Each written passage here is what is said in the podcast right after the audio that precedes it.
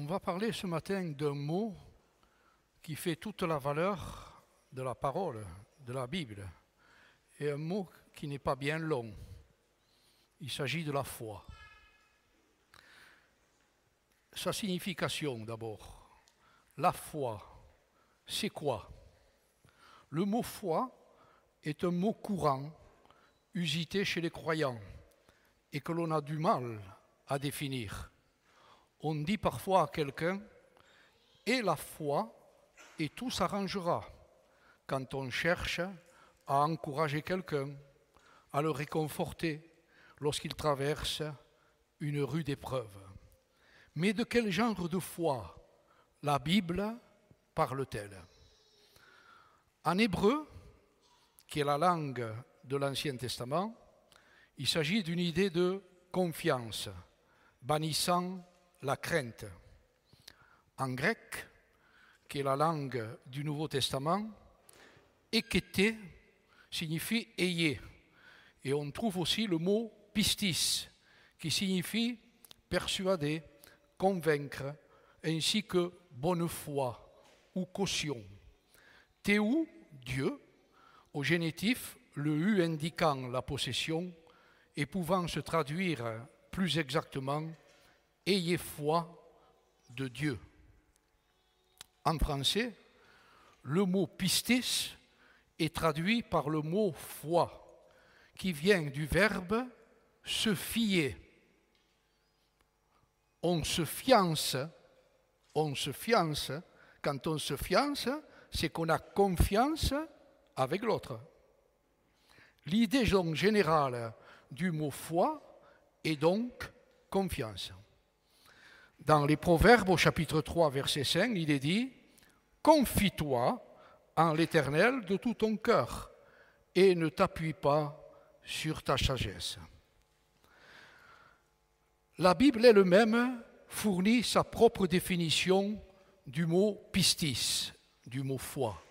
Et quelle définition? À ce jour, personnellement, je n'en ai pas trouvé de meilleure. Vous la connaissez? Elle se trouve dans Hébreu au chapitre 11 et au verset 1. La foi est l'assurance de ce qu'on espère et la conviction de réalité ou une démonstration de celle qu'on ne voit pas. Si on décortique un peu ce verset, ça nous donne trois choses. L'espérance, la foi et l'assurance de ce qu'on espère. L'espérance vient de la connaissance. La connaissance par l'intelligence. Et ça nous donne donc ceci, la foi plus l'intelligence égale la croyance. L'espérance, d'où vient-elle? Des promesses. Et les promesses, en général, s'adressent au cœur. La foi, donc, plus le cœur, ça égale la confiance. Une démonstration de celle qu'on ne voit pas. Une démonstration, ça exige un acte. Et un acte vient de la volonté. Autrement dit, la foi plus la volonté, et c'est ce qu'on appellera la foi agissante. Un exemple de foi dans le Nouveau Testament, dans Matthieu au chapitre 9, verset 27. Il s'agit de deux aveugles qui demandent à Jésus de les guérir. Jésus commence par leur demander, Croyez-vous que je puisse faire cela? Et ils lui répondirent, Eh oui Seigneur. Alors Jésus touche leurs yeux en disant, Qu'il vous soit fait selon votre foi. Et leurs yeux s'ouvrent. Leur foi, leur conviction que Jésus va leur redonner la vue, c'est ça l'assurance. C'est la réalité de ce qu'ils souhaitent et donc ils croient. En d'autres termes, ils ont la foi que cela va se produire. On entend souvent cette, cette phrase prononcée par certains. Il faut le voir pour le croire. On emploie cette exclamation pour commenter un événement extraordinaire, incroyable.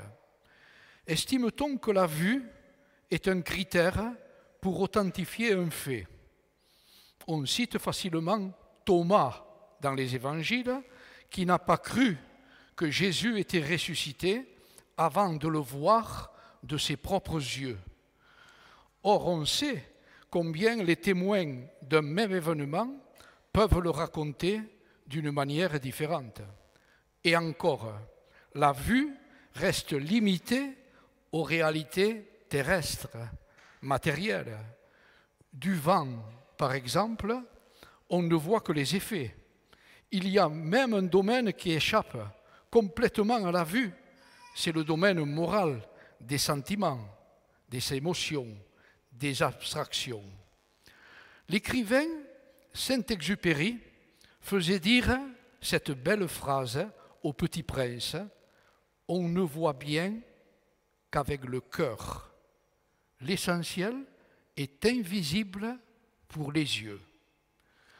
Personne ne connaît les choses de Dieu, si ce n'est l'Esprit de Dieu, ou bien ceux qui ont reçu l'Esprit de Dieu, comme nous l'affirme un Corinthien.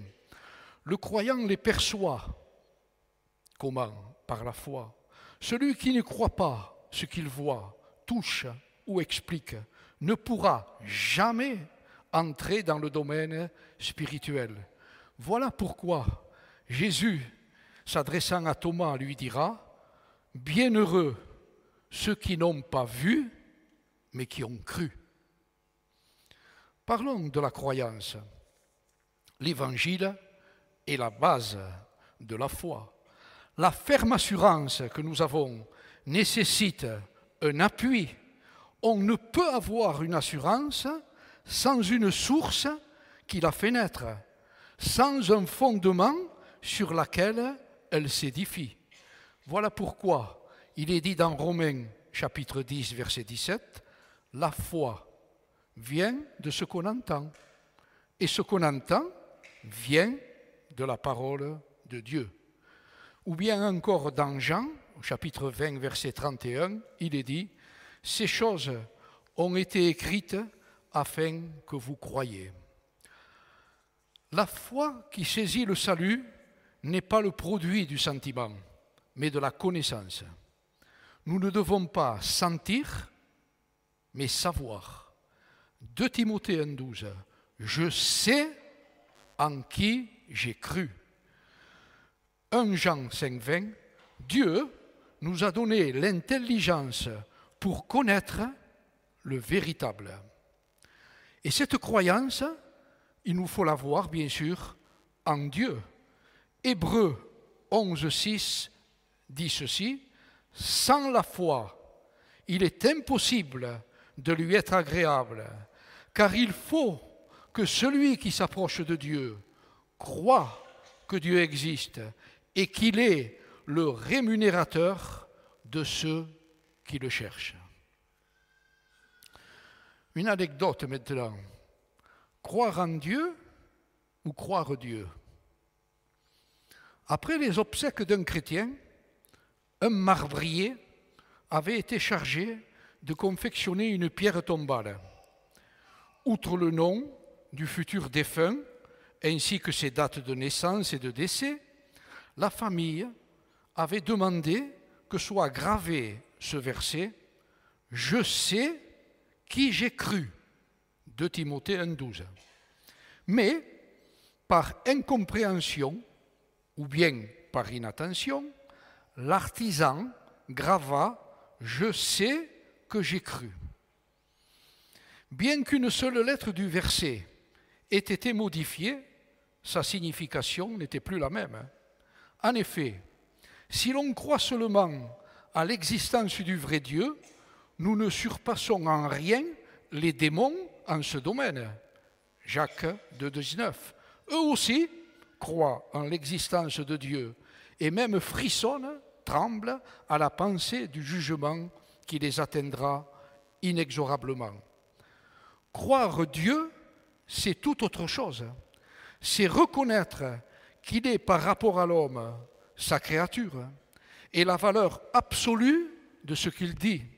C'est être d'accord avec lui lorsqu'il déclare que je suis un être pécheur, non seulement coupable, mais pécheur par nature. c'est accepter l'œuvre expiatoire de Christ sur la croix du calvaire comme seul moyen de salut. C'est la certitude que tout ne finit pas avec la tombe, mais qu'au jour de la résurrection, nous verrons notre Sauveur et jouirons avec lui d'un bonheur Sur cette pierre tombale, la famille voulait témoigner que, durant sa vie, le défunt avait mis sa confiance dans les promesses de Christ et non en une vague croyance de l'au-delà. Qu'en est-il pour nous? Qu'en est-il pour vous? Croyez-vous seulement en Dieu ou croyez-vous sa parole? Bien sûr que dans le domaine de la foi, dans la Bible, il y a un champion. Il s'agit d'Abraham. La foi d'Abraham, vous le savez, a fait de lui le père de tous ceux qui croient. Sur la base de la seule promesse divine, Abraham quitte son pays, son peuple, sa carrière, pour aller vers un pays étranger. Habité par une confiance absolue, il obéit et s'en va pour trouver ni cité, ni confort, mais un pays aride. Là où Dieu l'a envoyé, il dresse sa tente et vit durant un siècle. À l'âge de 75 ans, Abraham reçoit de Dieu la promesse d'un fils. Il doit attendre 25 ans pour qu'elle se réalise dans des conditions humainement impossibles, puisque sa femme est alors âgée de 90 ans et la naissance d'Isaac arrive. Fais une parenthèse parce qu'il y a des commentateurs là qui disent c'est la foi de qui? D'Abraham ou de Sarah? Soit. Lorsqu'Isaac est devenu grand, Dieu demande à Abraham de sacrifier ce fils, si longtemps en plus attendu et tendrement aimé, convaincu que Dieu peut le ressusciter et soutenu par une foi inconditionnelle, Abraham se rend avec Isaac sur la montagne désirée pour obéir au commandement divin. Mais Dieu épargne finalement le jeune homme. C'est vrai, la volonté de Dieu peut parfois nous paraître mystérieuse troublante, peut-être même incompréhensible. Abraham s'est fié aux promesses de Dieu. Il a été récompensé. Seule la foi permet de comprendre les pensées de Dieu. L'Écriture nous dit de, tenir, de demeurer, de tenir ferme dans cette foi. Pourquoi? Parce qu'il y a des dangers. Le premier danger, c'est d'être ébranlé dans sa foi. Avant sa mort, Jésus annonce le reniement de Pierre, mais également il pense que ses disciples vont l'abandonner. Et c'est pour cette raison qu'il dit, vous allez être tous ébranlés dans votre foi, car il est écrit, je frapperai le berger et ses brebis s'enfuiront de tous côtés. Le deuxième danger, c'est de faire un naufrage par rapport à la foi dans 1 Timothée au chapitre 1 verset 19, il est dit, La recommandation que je t'adresse, Timothée, c'est que tu combattes le bon combat en gardant la foi et une bonne conscience. Cette conscience, quelques-uns l'ont abandonnée et ont, ainsi fait naufrage par rapport à la foi. On voit souvent des personnes qui avaient pourtant cru, qui suivaient les réunions dans des églises et soudainement disparaître pour je ne sais quelle raison. Troisième danger de la foi, c'est s'égarer loin de la foi. Toujours dans Timothée chapitre 6, verset 10, il est dit, car l'amour de l'argent, voilà la cause. S'il y en a qui n'en ont pas d'argent, il y en a qui en ont trop, je trouve. Et l'amour de l'argent est la racine de toutes sortes de maux pour s'y être abandonnés, certains se sont égarés loin de la foi et se sont infligés beaucoup de tourments. Un quatrième danger, c'est renier sa foi. 1 Timothée 58. Il est dit ceci, c'est un verset qui m'interpelle beaucoup. Si quelqu'un n'a pas soin des siens, surtout ceux de sa famille, il a renié la foi et il est pire qu'un infidèle sévère. Hein? On peut aussi, c'est une cinquième danger, abandonner la foi. 1 Timothée 4.1, il est dit, l'Esprit déclare que dans les derniers temps, plusieurs se détourneront de la foi, parce qu'ils s'attacheront à des esprits trompeurs, à des enseignements inspirés par des démons. On a vu donc la croyance, on a vu qu'il y avait aussi la confiance. Pour ne point abandonner la foi, il faut ajouter à la croyance la confiance. Il y a une petite différence. La croyance, elle est fondée sur la connaissance de la doctrine du Christ. La confiance ou foi affective est fondée, elle, sur les promesses. La croyance, c'est croire en lui. La confiance se place, elle, dans une personne et en sa parole. Je crois en Dieu, croyance, je crois Dieu, la confiance. La confiance est une certitude inébranlable à l'égard de l'exaucement d'une demande ou de l'accomplissement d'une promesse. La croyance concerne les, objets de la foi, la confiance, les possibilités. La croyance ne peut ni augmenter, ni diminuer. On croit ou on ne croit pas à la vérité. La confiance, elle, elle peut varier. Voilà pourquoi, dans Luc au chapitre 17 et verset 5, Jésus dira, ou plutôt, Seigneur, les disciples disent, augmente-nous la foi. En effet, la foi, chez certains, peut être grande. Dans le Nouveau Testament, dans, Matthieu chapitre 15, verset 28, il y a l'exemple d'une femme qui est en plus non juive, c'est une femme cananéenne. Sa fille est sous l'emprise d'un démon. Elle vient à Jésus et elle va être délivrée parce qu'elle va mettre toute sa foi en lui. Et Jésus dira de cette femme, c'est remarquable, Femme, ta foi est grande. Je vais prendre maintenant un exemple dans l'Ancien Testament. On va lire, je vais vous le lire, c'est long. J'irai doucement, mais ça vaut le coup de le lire pour notamment ceux qui ne connaissent pas la parole et qui seraient certainement un peu euh, désappointés par ce que je dirai. Dans le livre des rois, au, second livre des rois, au chapitre 4, verset 8, il s'agit, si vous voulez, du fils de la Sunamite. On lit ceci. Un jour, Élisée passait par le village de Sunem. Une femme riche insista auprès de lui pour qu'il accepte de prendre un repas chez elle. Dès lors, chaque fois qu'il passait par ce village, il s'arrêtait chez elle pour y manger. Elle dit à son mari, Je sais que cet homme qui passe toujours chez nous est un saint homme de Dieu. Nous, pourrions lui construire une petite chambre sur le toit et y mettre pour lui un lit une table, une chaise, une lampe. Il pourrait loger là quand il viendra chez nous. Un jour, qu'Élisée repassait à Sunem, il alla donc se retirer dans la petite chambre haute et y passa la nuit. Puis il dit à son serviteur Géasi, Appelle cette Sunamite. Géasi l'appela. Elle vint se présenter devant lui. Élisée dit à Géasi, Dis-lui, tu t'es donné beaucoup de peine en faisant pour cela pour nous. Que, pouvons-nous faire pour toi?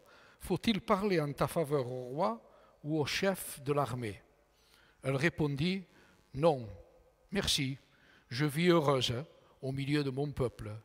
Élisée demanda à son serviteur, Que pourrions-nous faire pour elle? Géasi répondit, Hélas, elle n'a pas d'enfant, et son mari est âgé. Élisée lui dit, Appelle-la. Géasi obéit et elle vint se présenter sur le pas de la porte. Élisée lui dit, L'an prochain, à la même époque, tu tiendras un fils dans tes bras. Elle s'écria alors, Que mon Seigneur, homme de Dieu, ne me donne pas de faux espoirs, moi qui suis sa servante. Cependant, cette femme devint enceinte, et l'année suivante, à la même époque, elle donna naissance à un fils, exactement comme Élisée lui avait prédit. Mais ce n'est pas tout. L'enfant grandit. Un jour qu'il était allé rejoindre son père auprès des moissonneurs, il cria soudain à son père, Oh, ma tête, que j'ai mal à la tête. Le père ordonna à son serviteur, emporte-le vite chez sa mère. Le serviteur l'emporta, l'amena à sa mère, qui le prit sur ses genoux. Il resta jusqu'à midi, puis il mourut. Elle monta dans la chambre du prophète, le coucha sur le lit de l'homme de Dieu, referma la porte sur lui et sortit. Puis elle appela son mari et lui dit Donne-moi, je te prie, l'un des jeunes serviteurs et une ânesse. Je vais vite aller chercher l'homme de Dieu et je reviens aussitôt. Pourquoi veux-tu aller chez lui aujourd'hui lui demanda-t-il. Ce n'est ni la nouvelle lune, ni un jour de sabbat. Elle lui répondit Mais tout va bien. Puis elle fit sceller l'ânesse et dit à son jeune serviteur Conduis-moi rapidement. Ne m'arrête pas en cours de route sans que je te l'ordonne. Elle voyagea ainsi et parvint jusqu'au mont Carmel où habitait l'homme de Dieu. Quand celui-ci l'aperçut de loin, il dit à son serviteur Géasi Regarde, c'est notre tsunamite. Cours vite à sa rencontre et demande-lui Tout va-t-il bien pour toi? Ton mari est-il en bonne santé? L'enfant va-t-il bien? Elle répondit Tout va bien. Elle poursuivit jusqu'à l'homme de Dieu sur la montagne. Elle se jeta à ses pieds. Géasi s'approcha pour l'écarter, mais Élisée lui dit Laisse-la faire. Elle est profondément affligée, mais l'Éternel ne me l'a pas fait savoir et il ne m'a pas révélé la cause. Alors la femme s'écria Est-ce que j'ai demandé un fils à mon Seigneur? Ne t'avais-je pas dit Ne me donne pas de faux espoirs? Élisée ordonna à Géasi Mets ta ceinture, prends mon bâton en main et va. Si tu rencontres quelqu'un en chemin, ne perds pas de temps à le saluer. Et si quelqu'un te salue, ne t'arrête pas pour lui répondre. Quand tu arriveras dans la maison de cette femme, tu boseras mon bâton sur le visage du garçon. La mère de l'enfant s'écria Aussi vrai que l'Éternel est vivant et que tu es toi-même en vie, je ne partirai pas sans toi. Alors Élisée se leva, se mit en route avec elle. Géasi les avait devancés et il avait posé le bâton sur le visage du petit garçon, mais rien ne s'était passé. Pas un son, pas une réaction.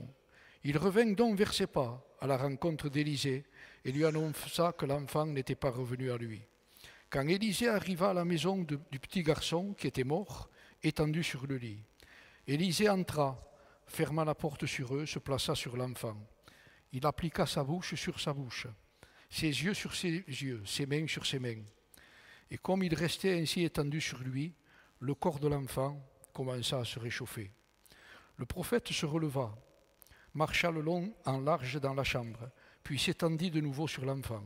Soudain, le petit garçon éternua sept fois et rouvrit les yeux. Élisée appela Géasi et lui dit Va chercher cette tsunamite.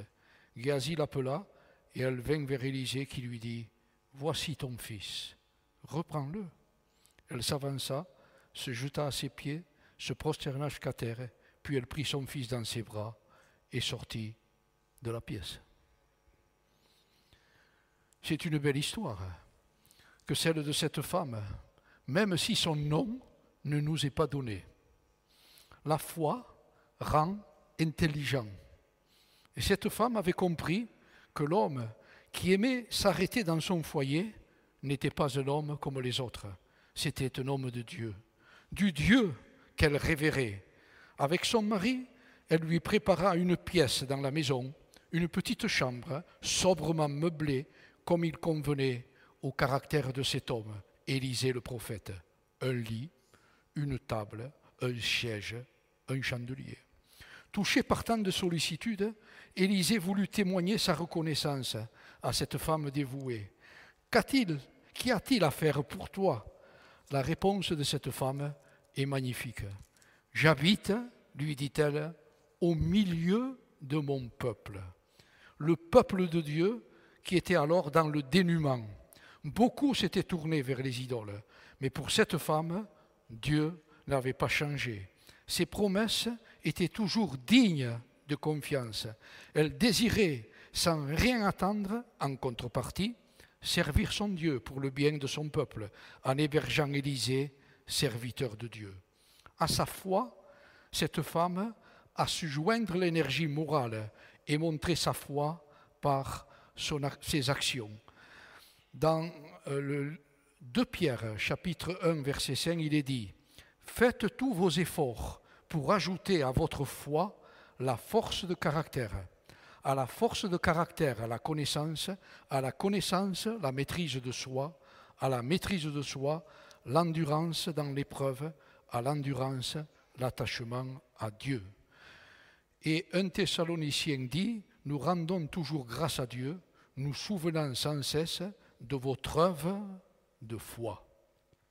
Le prophète Élisée était hébergé dans une famille accueillante.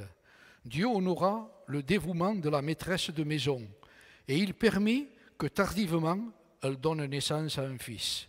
L'enfant grandit, mais un jour, alors qu'il était au champ avec son père, il fut pris de violents maux de tête. On le porta aussitôt à sa mère et il mourut sur ses genoux. Cette femme n'avait qu'une ressource, l'homme de Dieu.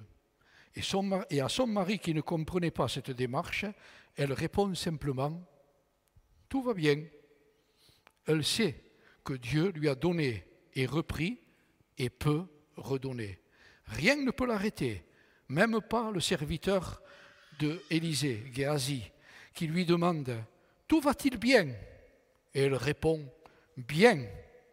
À la supplication de cette femme, Élisée veut répondre en envoyant son serviteur ranimer l'enfant. Mais la mère dit simplement L'Éternel est vivant, et ton âme est vivante, que je ne te laisserai point. Elle n'attend le secours d'aucun autre. Sur l'ardente supplication d'Élisée, Dieu redonne la vie à l'enfant. Réponse merveilleuse à la foi de cette femme qui retrouve son fils ressuscité. Pour elle, seul Élisée, l'homme de Dieu, pouvait obtenir que l'enfant revienne à la vie. Élisée, dans cette circonstance, nous fait penser à Jésus, seul médiateur entre Dieu et les hommes. Je citerai aussi ce verset de Hébreu 13.7 au sujet des serviteurs de Dieu.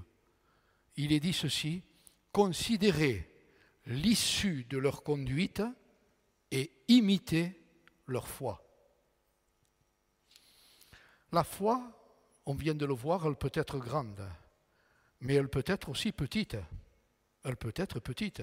Et Jésus lui-même, ce n'est pas privé d'admonester, de critiquer ses propres disciples. Lorsque les disciples sont un jour dans la barque et qu'ils ont peur lorsqu'il y a la tempête sur le lac, souvenez-vous, il leur dit carrément, homme de peu de foi. Et la foi, si elle peut être petite, elle peut être même absente. Elle peut être absente. Dans Marc au chapitre 4, verset 40, il dit toujours Jésus à ses disciples, mais comment n'avez-vous point de foi? Notamment lorsque Pierre a marché sur l'eau par la foi en se basant sur sa parole, et que tout d'un coup, au lieu de regarder Jésus, il regarde les vagues, le vent, c'est-à-dire les épreuves, à ce moment-là, il coule. Notre foi doit être basée sur des fondements. J'en citerai cinq. Le premier fondement, c'est la puissance de Dieu. Dans 1 Corinthiens, au chapitre 2, verset 5, il est dit, c'est Paul qui le dit, ma prédication reposait sur une démonstration d'esprit et de puissance, afin que votre foi fût fondée non sur la sagesse des hommes, mais sur la puissance de Dieu. La foi doit être fondée aussi sur les promesses. Matthieu 21, 22. Tout ce que vous demanderez avec foi par la prière, vous le recevrez. Fondé aussi sur la fidélité. Hébreu 11, 11. C'est par la foi, parce que Sarah crut à la fidélité de celui qui avait fait la promesse qu'elle obtiendra gain de cause en ayant un enfant. La foi peut procurer la force morale. C'est dans la confiance que sera votre force. Ésaïe 30, verset 16. La foi, un des fondements, c'est qu'elle amène l'action de Dieu. dans les psaumes au chapitre 37, verset 5, il est dit, Mets en l'Éternel ta confiance et il agira. Cette foi-là, cette foi-confiance, a besoin d'être exercée. On doit apprendre à compter sur Dieu malgré les épreuves. Cette foi, elle éduque. En toute chose, le croyant dit se confier en Dieu. Voilà pourquoi il est écrit dans Hébreu chapitre 2 verset 4, le juste vivra par la foi. La foi, bien sûr qu'elle doit être vivante. La foi sans les œuvres, elle est morte. Et la foi avec les œuvres, c'est ça la véritable foi, la foi qui est vivante. Lorsque dans le Nouveau Testament, Philippe s'adresse à l'eunuque et lui dit, dans Actes chapitre 8, verset 31, Si tu crois de tout ton cœur, autrement dit, si tu te fais baptiser, tu confesses ainsi ta foi. Voilà. Dans Galates au chapitre 3, verset 6, il est dit, je crois, si je crois que Christ m'a aimé, si je crois que Christ m'a aimé, je le prouve en aimant les autres. Et donc la foi est agissante par la charité. La foi vivante, c'est véritablement la démonstration, c'est la volonté confiante en action. On entend souvent dire ceci, croire et pratiquer. Je suis croyant, certains disent, mais non pratiquant. Que penserait-on de quelqu'un qui dirait Je suis pianiste, mais je ne pratique pas Cette déclaration prouve qu'il n'est pas pianiste. Et un croyant qui ne pratique pas n'est pas un croyant, car la foi sans les œuvres, elle est morte. Mais que signifie pratiquer? Est-ce aller à l'église quelques fois dans l'année, respecter certains rites ou certaines traditions, remplir tous les devoirs religieux communément imposés? Mais pas du tout. La foi, c'est croire ce que Dieu dit sur mon passé, mon présent et mon avenir. Accepter toutes ces paroles dans une confiance totale et agir en conséquence. La foi et les œuvres de la foi sont inséparables. Cette vie dans la proximité de Jésus commence par une vraie rencontre avec lui. Si de ta bouche tu reconnais Jésus comme Seigneur, et si tu crois dans ton cœur que Dieu l'a ressuscité des morts, tu seras sauvé. Romains 19. Elle se traduit concrètement par la lecture de la Bible, la prière, le désir de se réunir avec d'autres chrétiens. L'Évangile dit que c'est au fruit qu'on reconnaît l'arbre. Tout bon arbre produit de bons fruits, mais l'arbre mauvais produit du mauvais fruit. Chacun doit se poser la question, suis-je un bon arbre ou un mauvais arbre? Suis-je un vrai croyant? Ou me manque-t-il ce lien vital avec Christ? Ce que l'on est par la foi en Christ, on est enfant de Dieu, on est fils de Dieu, héritier de Dieu, sauvé, ressuscité en Christ. Ces versets sont dans Jean 1, 12, Galates 3, 26, Romains 4, 6.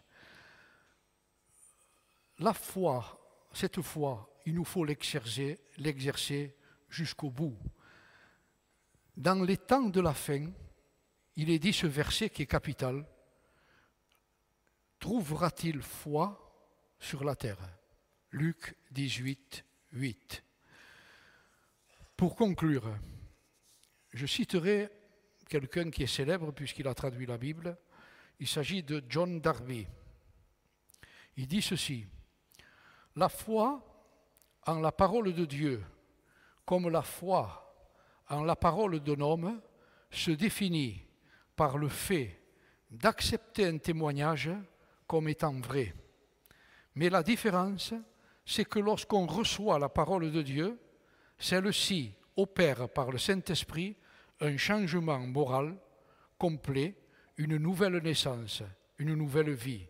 Quel changement que celui-là On a pris conscience que Dieu est véritable, on est dans la lumière de la présence de Dieu. Afin que votre foi soit rendue parfaite, Jacques de Deux, Dieu fait appel donc à l'intelligence, au cœur et à la volonté, autrement dit à la ferme assurance, aux choses espérées et à la démonstration.